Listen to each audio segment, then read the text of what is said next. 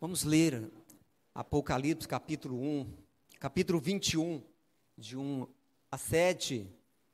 Você pode ver na sua Bíblia. Né? É importante quem trouxe sua Bíblia possa abrir, abrir quem tem a, a Bíblia aí no celular, abra. E depois feche, né? principalmente a questão do celular, para que nós possamos meditar na palavra de Deus. Que nós possamos crer que nessa noite Deus é quem fala.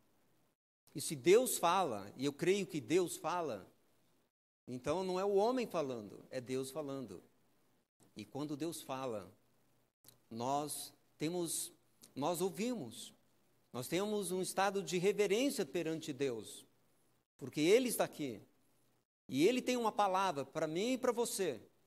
E nós precisamos crer nisso nessa noite. Apocalipse capítulo 21, de 1 a 7, acompanhe e vi novo céu e nova terra, pois o primeiro céu e a primeira terra passaram, e o mar já não existe. Vi também a cidade santa, a nova Jerusalém que descia do céu, da parte de Deus, preparada como uma noiva enfeitada para o seu noivo.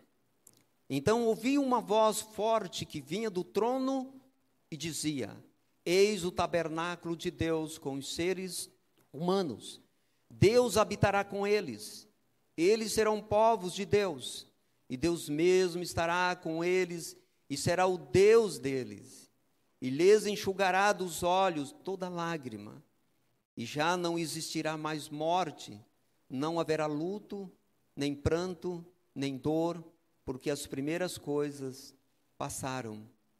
E aquele que estava sentado no trono disse: Eis que faço novas todas as coisas e acrescentou: escreve, porque essas palavras são fiéis e verdadeiras. Disse-me ainda: tudo está feito. Eu sou o Alfa e o Ômega, o princípio e o, e o fim. Eu, a quem tem sede, darei de graça da fonte da água da vida. O vencedor herdará essas coisas, e eu serei o Deus dele e ele será o meu filho. Quanto, porém, aos covardes, aos incrédulos, aos abomináveis, aos assassinos, aos imorais, aos fe feiticeiros, aos idólatras e todos os mentirosos, a parte deles, a parte que lhes cabe será no lago que está queimando com fogo e enxofre, a saber, a segunda morte.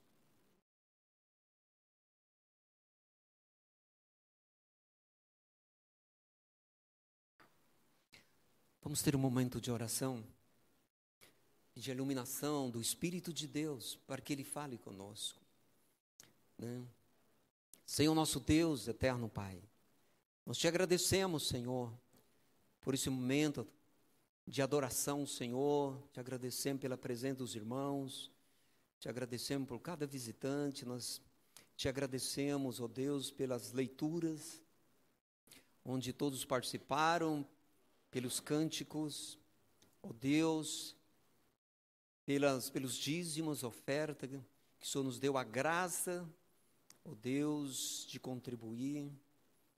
E agora fala conosco, Pai, que possamos sairmos daqui confortados, sairmos daqui, ó Deus, esperançosos, encorajados a continuar servindo, a continuar Ó Deus, tendo esperança, ó Deus, de que o dia glorioso, o dia de Cristo, como no primeiro hino, haverá de chegar.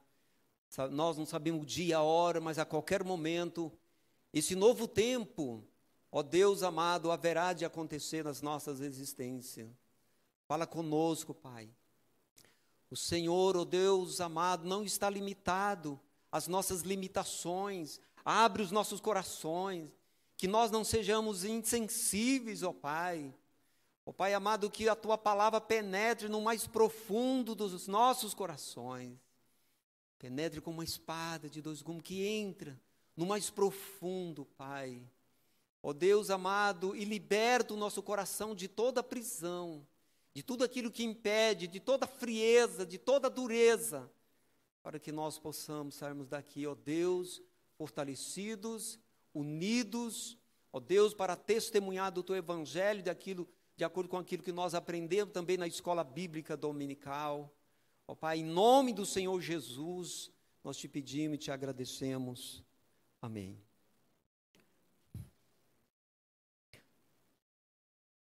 Ontem nós estávamos no presbitério, aí o, o pastor lá, é, o pastor Márcio é também pastor da nossa igreja, e aí ele, falando sobre as lutas que a igreja enfrenta, a luta que cada um de nós enfrentamos neste mundo, né? Nós vemos aí as lutas no, no mundo financeiro, as lutas no mundo da política, o mundo, é, é, as lutas que nós enfrentamos dentro, dos dentro das nossas famílias, as lutas que nós enfrentamos com as enfermidades. E muitas vezes nós vamos lutando, lutando, enfrentando a opressão ou a pressão de um sistema que domina o mundo, meus queridos. E muitas vezes nós enfrentamos também a, o encanto né, da, do mundo que tenta nos atrair, que tenta nos, nos iludir de que neste mundo nós encontraremos soluções, encontraremos um paraíso perdido, e diante da crise, muitas vezes a gente fala, oh, vou embora. Nos últimos dias gente fala, vou embora para os Estados Unidos, vou embora para não sei o quê, achando que vai encontrar um paraíso, né, onde ele vai encontrar descanso, por causa das lutas e das dificuldades. E muitas vezes nós falamos assim, vou sair também da igreja porque está muito difícil, tem muitas coisas erradas, porque eu quero encontrar um lugar que seja o ideal, onde eu encontre a plenitude do melhor relacionamento possível. E muitas vezes, meus queridos, nós chegamos ao final da, da existência humana, quando nós olhamos desta maneira, a gente acha que a gente vai morrer e não vai encontrar esse paraíso perdido. Ou reencontrar esse paraíso. O texto que nós acabamos de ler, né? a igreja do Apocalipse, aqui quando João escreve, a igreja estava vivendo tempos difíceis. Viviam crises internas e externas. Crise dentro da igreja e crise fora da igreja. Dentro da igreja enfrentava os falsos mestres. Dentro da igreja enfrentava as falsas doutrinas. Dentro da igreja enfrentava a frieza de muitos cristãos. Dentro da igreja enfrentava a imoralidade de muitos. As lutas internas, mas ela enfrentava também as lutas externas.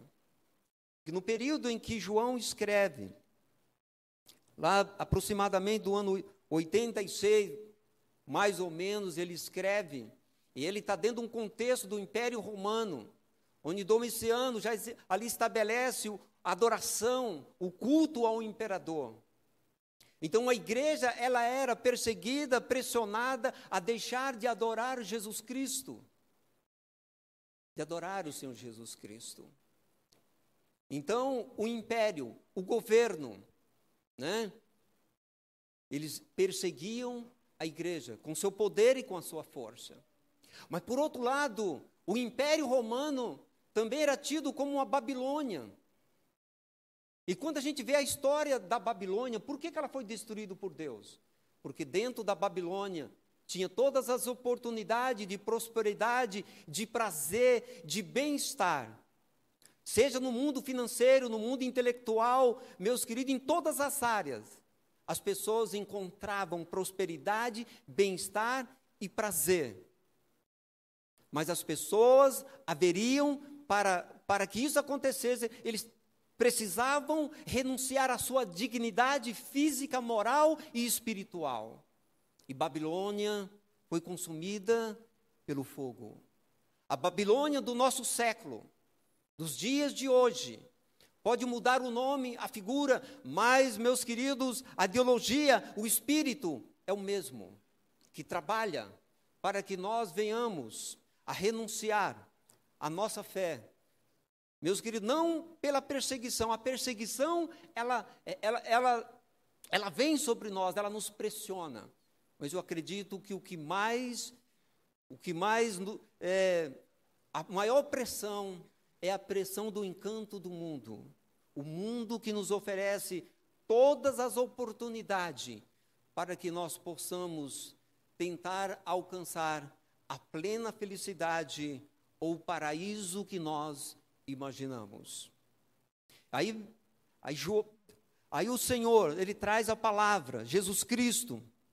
É Deus, Jesus Cristo, o anjo e João.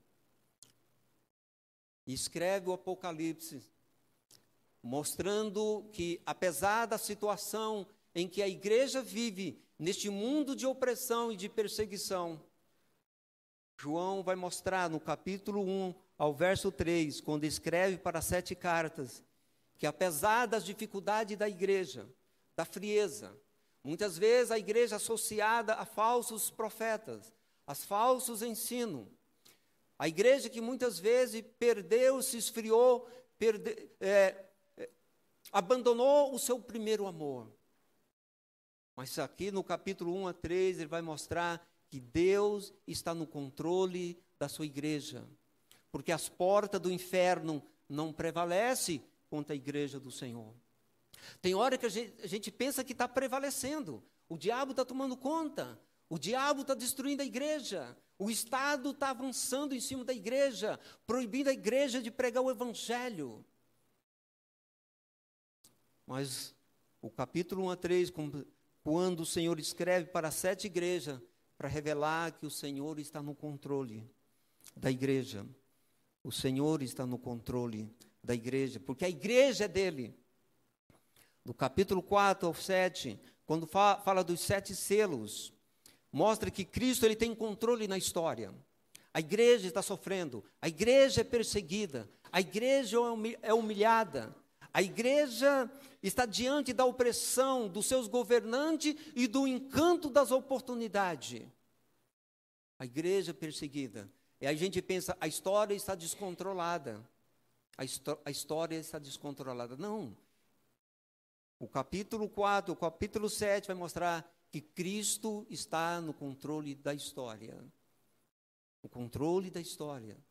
Nada acontece meus queridos, se não, nada, vai, nada acontece sem cumprir os propósitos de Deus. Porque Judas traiu Jesus, entregou Jesus, mas estava dentro dos propósitos e dos desígnios de Deus. Jesus não foi entregue, ele se ofereceu em favor de todos nós. No capítulo 8, 8 a 11, fala das sete trombetas as sete trombetas. Os sete trombetas, trombeta é anúncio de é anúncio de juízo e a sete trombeta também, meus queridos, é um anúncio de quê? De alerta. Então, quando a igreja pensava que o mundo estava no controle, tudo estava descontrolado, aí o Senhor envia o capítulo 8 e 11, mostrando que né, as sete trombetas representa o juízo parcial e a misericórdia de Deus. Por que juízo parcial? A gente vê na história. Para Deus provar que Ele está no controle da história, que se levanta rei e reinos, ideologias e costumes, mas essas coisas vêm, são julgadas, tentam, pressionam, mas não vence a igreja. Vamos orar o império egípcio, um grande império. Né? O povo tiveram 400 anos. O povo ficou ali depois oprimido. Um grande império, um grande faraó.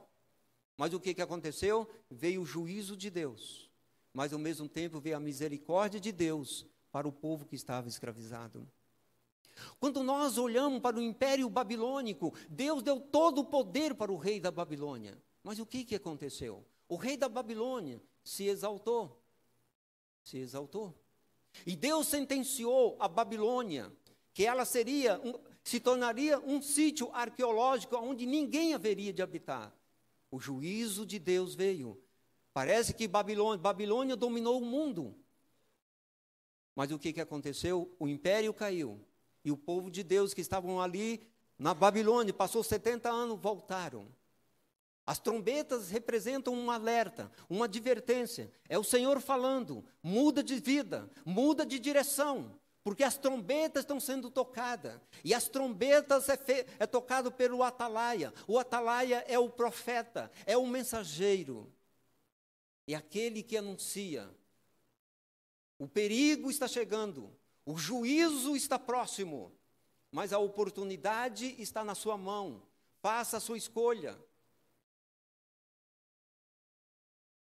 As trombetas é o juízo parcial.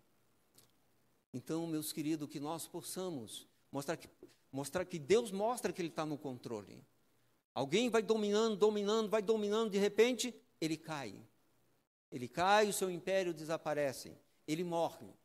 Ele fica esquecido. Fica em algumas páginas de alguns livros da história.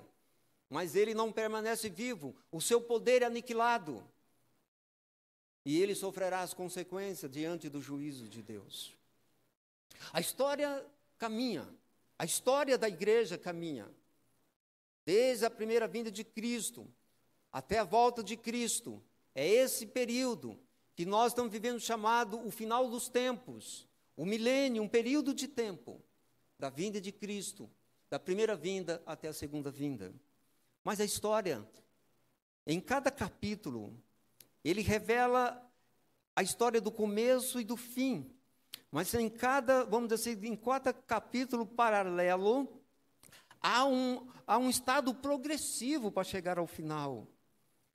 Aí no verso 12, ao verso 14, vai mostrar, meus queridos, que os agentes do mal existem, mostrando que Satanás, mostrando que a Babilônia, né, que é esse poder corrompido do mundo econômico, político e religioso que domina o mundo, existe. Ele age, ele oprime, ele ilude, ele atrai, ele amarra, ele nos leva, muitas vezes nos mostra uma passarela de tapete vermelho. Meus queridos, prometendo todos, todos os sucessos da vida, mas no final é um abismo. No final é a tragédia. E o mal está aí. Ele é real, ele é verdadeiro.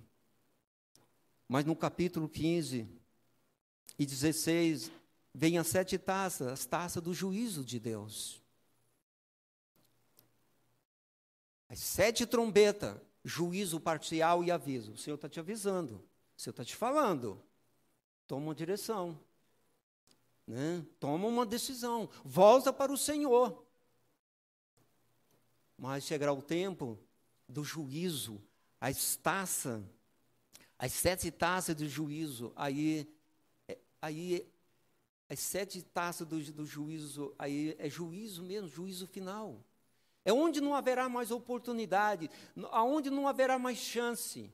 É, a por, é como a arca que foi trancada pelo Senhor, pelo lado de fora. E quando Noé entrou com a sua família, o povo clamou, o povo chorou, houve ranger de dente, mas não houve mais oportunidade.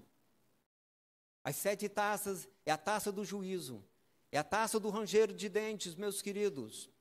E quando chegar nessas taças a grande tribulação, e quando o juízo de Deus cair sobre os homens, cair sobre a natureza, então, o homem haverá aqueles que não crê, certamente terão uma visão, meus queridos, do terrível dia do Senhor. Haverá tribulação, nós sofreremos, mas não, não ao ponto de nós, meus queridos, sermos vencidos por essa situação chamado juízo final. Juízo final. Juízo final, as sete taças da ira de Deus onde não haverá mais oportunidade para as pessoas. E quando descer as sete taças do juízo de Deus, então no capítulo 17 e 19, vem a derrota dos agentes do dragão. Todos aqueles que representam autoridades que oprimem, que persegue, que prende, que mata, que humilha aqueles que são fiéis ao Cordeiro, ao Senhor, todos esses serão julgados nesse dia. E nós lemos lá no texto de Mateus que a gente leu. Né? A parte que cabe àqueles que não temem será com o diabo, seus anjos, lançado no fogo eterno, no lago de fogo. Serão lançados no lago do fogo. Né? Esse sistema espiritual maligno que domina na política, na sociedade, na economia, na arte, na escola, na educação, meus queridos, que implanta as ideologias que fere a nossa identidade com Deus, a nossa identidade como pessoa. Essa é a Babilônia, que traz as suas ideologias, que traz as suas doutrinas e tenta corromper os nossos valores, que tenta nos separar do padrão da palavra de Deus. Agora, nós entramos na consumação. Meus queridos, houve né, as taças do juízo, houve agora a grande derrota, o capítulo 17, 19, onde todos os agentes do mal e todos os princípios do mal eles são derrotados e lançados no lago de fogo. Então agora nós entramos, meus queridos, na recompensa eterna. A recompensa. Aonde você vai morar na eternidade? Qual é a sua escolha? E essa escolha pode ser feita hoje, agora. A decisão não pode ser deixada para amanhã. Hoje é a nossa oportunidade. A oportunidade de hoje, porque nós caminhamos no tempo. Nós estamos dentro do tempo da graça, onde existe juízo parcial, mas existe a misericórdia de Deus. Antes que chegue, meus queridos, as sete taças do juízo final, nós possamos tomar posse de um final feliz. A igreja caminha perseguida, muitas vezes humilhada, cheia de crise, cheia de problema, de enfermidade, mas a igreja haverá de um dia ser acolhida no novo céu e na nova terra. E exatamente o nosso texto está falando do novo céu e da nova terra, porque o juízo chegou, agora é a recompensa eterna. E o texto vai falar que o texto nos fala sobre o novo céu e a nova terra, essa nova ordem. E muitas vezes nós achamos que o novo, o novo céu e a nova terra, ela não é diferente dessa terra. Quando se fala nova terra, é a gente fazer um, um contraste. Em Gênesis, Deus criou os céus e a terra. Como Deus criou os céus e a terra? Criou a, o céu e a terra perfeita. Tudo era muito bem, muito bom. O que, que aconteceu com o céu, com a terra? Houve corrupção. Né? No céu houve rebelião. Havendo rebelião, meus queridos, houve corrupção. Na terra, Adão e Eva foi enganado por, pela serpente. Então, o mundo ficou corrompido. O, o mundo envelheceu. E o mesmo, aí o nosso texto, ele começa, ele continua mostrando, meus queridos, que assim como Adão desfrutou né, como Adão e Eva, nós haveremos de desfrutar do mesmo céu e da mesma terra, com suas belezas e com suas grandezas. Qual é a diferença? A diferença é que nós haveremos de viver num mundo regenerado, transformado por Deus. E nós vamos ver aqui rapidamente algumas coisas que vão ter no céu e outras que não vão ter nesse novo céu e na nova terra. O que não haverá no novo céu e na nova terra é uma ordem do pecado, é a presença do pecado. No, no nosso estado de glorificação, no céu, novo céu e nova terra, não haverá a presença do pecado. Não haverá mais a turbulência da opressão, da perseguição, da sedução, dos conflitos, porque o texto nos diz assim, meus queridos, e o mar já não existirá. O mar aqui é símbolo de turbulência, de agitação, de conflito. Por isso fala que a besta se levanta do mar, um governo opressivo, turbulência. Será um reino de paz. Será um reino, meus queridos, um reino onde não haverá a presença do pecado, para que não haja mais opressão e nem sedução. Nem sedução. Né? Nem sedução.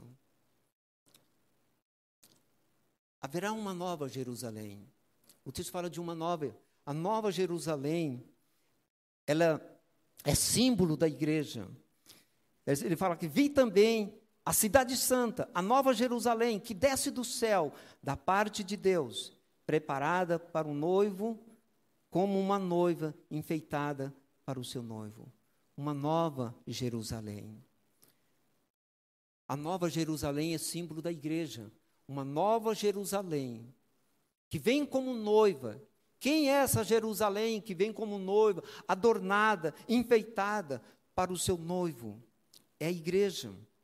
A igreja, mostrando, fala aqui que ela vem do céu.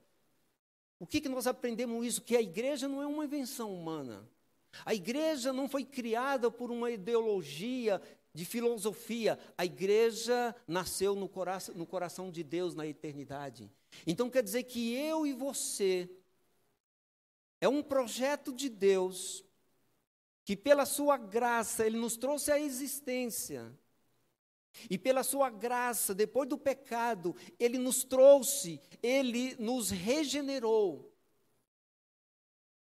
E ele fez da sua igreja a sua noiva, a noiva do Cordeiro, a noiva do Cordeiro. A noiva do Cordeiro. O texto não diz que que Deus habitará na nova Jerusalém. Mas o texto aqui diz que Deus agora habitará, né, no, ele, o texto diz assim: e Deus, descido do céu, então ouviu uma voz forte que vinha do trono e dizia: Eis o tabernáculo de Deus com seres humanos, Deus habitará com eles, eles serão povos de Deus, e Deus mesmo estará com eles, e eles serão e eles e será o Deus deles, será o Deus deles. Então Deus, ele vem habitar com a igreja, a igreja Nova Jerusalém. Se você ler no capítulo 1, do verso 9 em diante, entrando no capítulo 22, você vai ver uma bela cidade.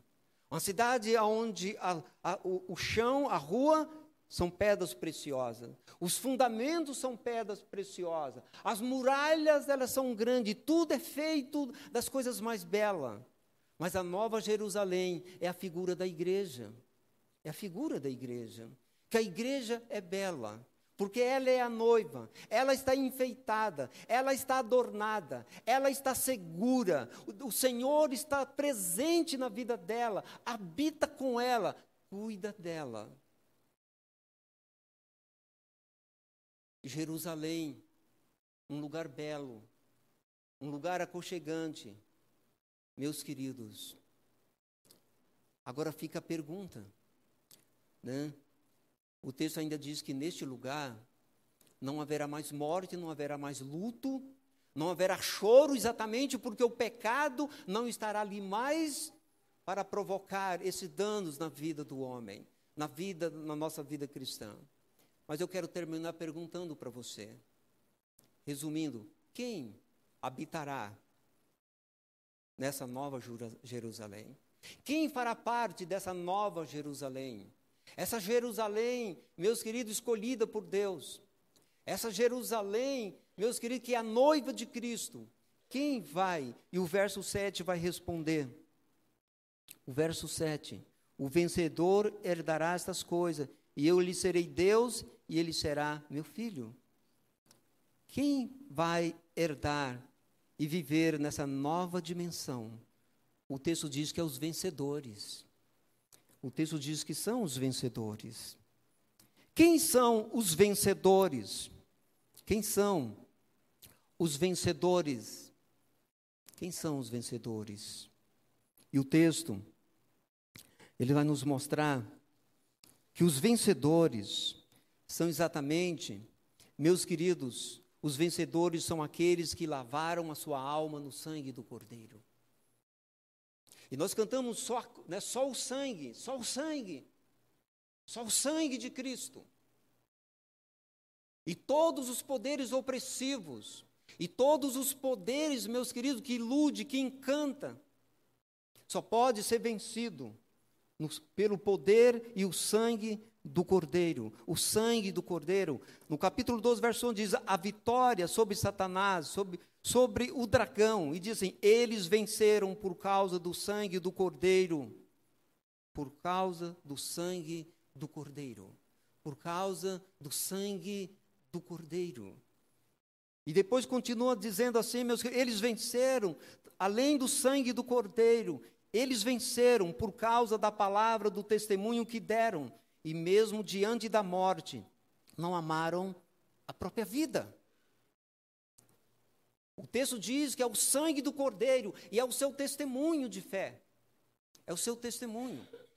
Porque o texto diz assim que eles não amaram a própria vida e entregaram a sua, a sua a própria vida, eles morreram por causa da sua fé. Qual é pior na nossa vida? Esse sistema ser o nosso inimigo ou o nosso amigo? Com certeza. Os maiores laços que a igreja enfrentou, meus queridos, é quando a igreja se tornou amigo do mundo. Amigo do sistema.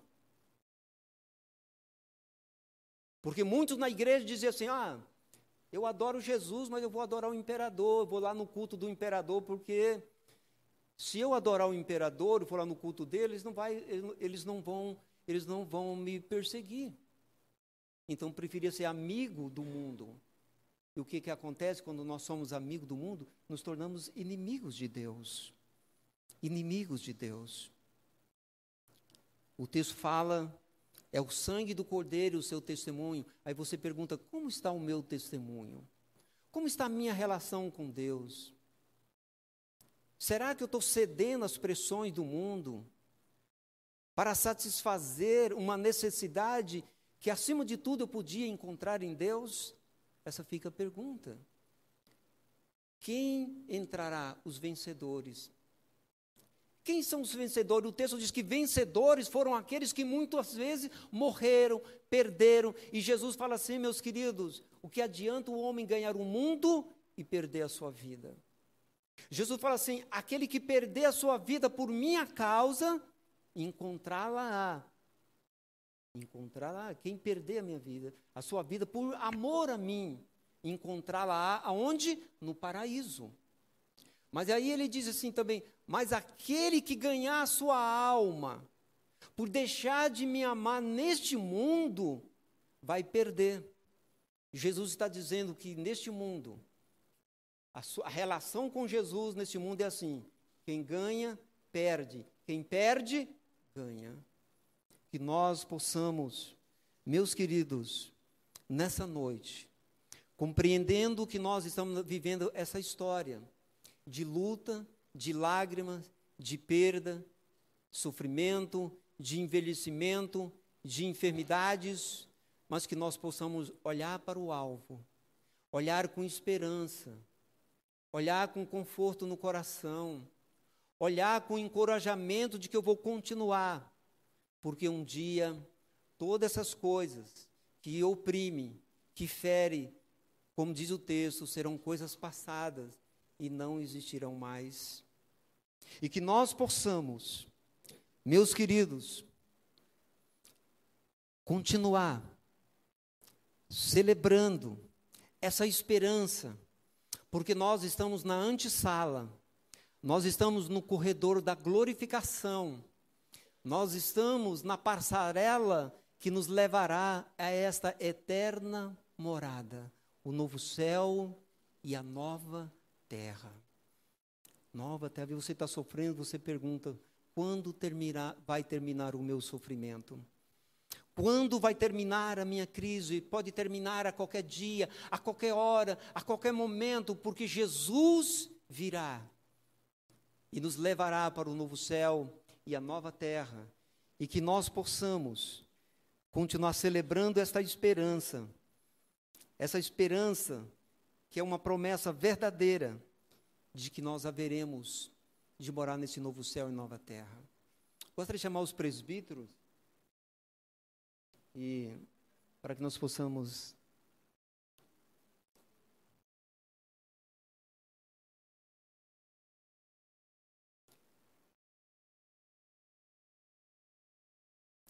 Nós precisamos ter alguma coisa, alguma celebração que nos leve nessa caminhada.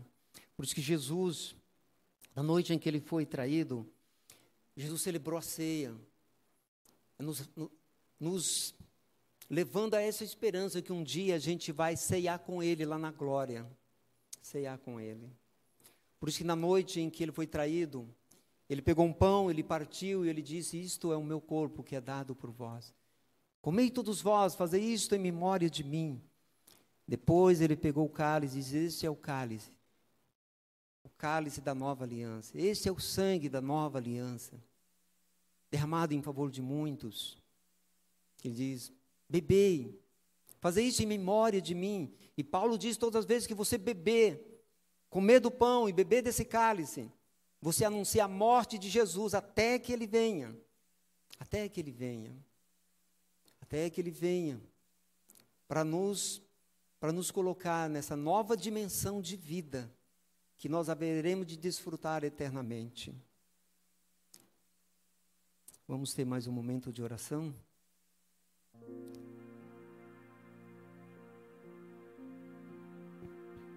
Deus, obrigado, Senhor, pelo teu amor, pela tua graça. Obrigado porque o Senhor veio até nós, trouxe a nós redenção a redenção, Pai, conquistada pela morte do teu filho e garantida, selada pela ressurreição dele também ao terceiro dia. Obrigado porque o Senhor, com graça e misericórdia, nos amou. O Senhor nos ama e tem cuidado de nós. Dá-nos a benção de olharmos sempre para o Senhor, ó Pai, confiantes quanto ao presente, confiantes na certeza do teu amor, do teu cuidado e também seguros quanto ao futuro, porque o Senhor nos garante o futuro porque Jesus Cristo, teu Filho, morreu por nós e nos deu a bênção também de crermos nele. Obrigado por isso, que em nenhum momento nós venhamos desistir, em nenhum momento nós venhamos a descrer, ainda que passemos por dificuldades, por lutas, e que nós possamos não nos fixarmos, nos atermos, nos prendermos a esta realidade presente, mas sabermos que, ó Pai, além do presente, nós temos a certeza, a garantia de vida eterna e da presença eterna e real e alegre e cheia de vida com o Senhor. Assim oramos e agradecemos em nome de Jesus. Amém.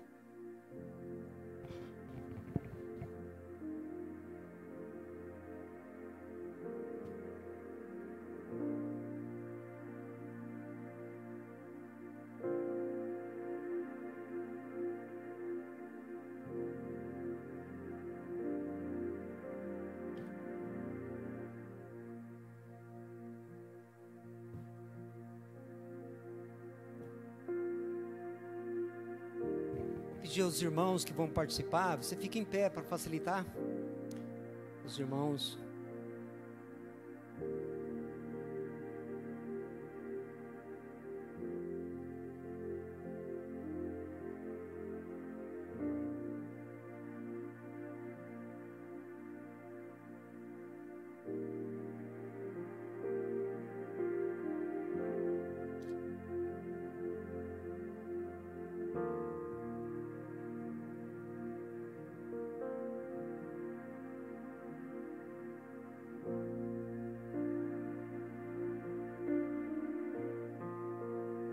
Disse Jesus: Eu sou a videira verdadeira, meu Pai é o lavrador.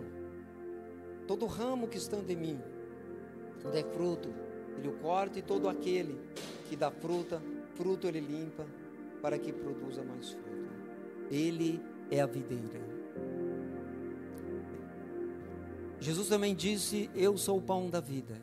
Quem vem em mim, quem vem a mim jamais terá fome. Quem crê em mim jamais terá sede. Ele disse: Eu sou o caminho, a verdade e a vida. Ninguém vem ao Pai senão por mim. Jesus é o caminho que nos leva a uma eternidade feliz. Meus queridos, através do sangue de Jesus, do seu sacrifício, E a graça dele nos capacita ao nosso testemunho de fé. Morrer pela fé é morrer dependente dele. Ele cuida de você.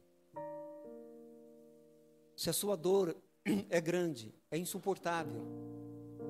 Se a sua dor é interior, ninguém vê, ninguém sabe. Sabe que Deus sabe. Deus está vendo. Deus está agindo. Coloque nas mãos do Senhor. Esse é o tempo, é a oportunidade. O sofrimento na vida do cristão não vai durar a eternidade. Ele dura um tempo. Ele pode durar 10 anos, 20 anos, 30 anos, mas ele encerra. Quando ele encerra? A qualquer momento. A qualquer momento.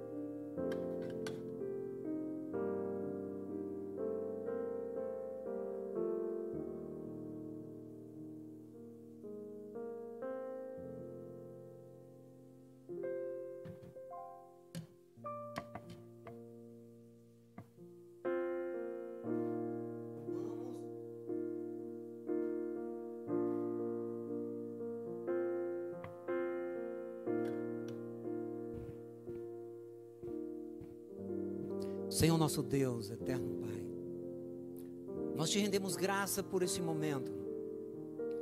A tua palavra contou a nossa história.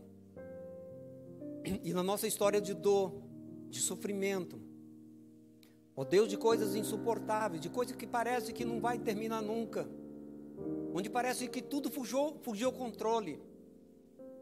O Senhor nos ensinou nessa noite que o Senhor está no controle.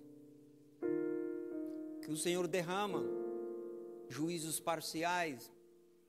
Ó Deus, para frear o mal. Ó Deus, mas o Senhor também nos alerta, mediante a tua palavra. Ó Deus, a trombeta que fala ao nosso coração.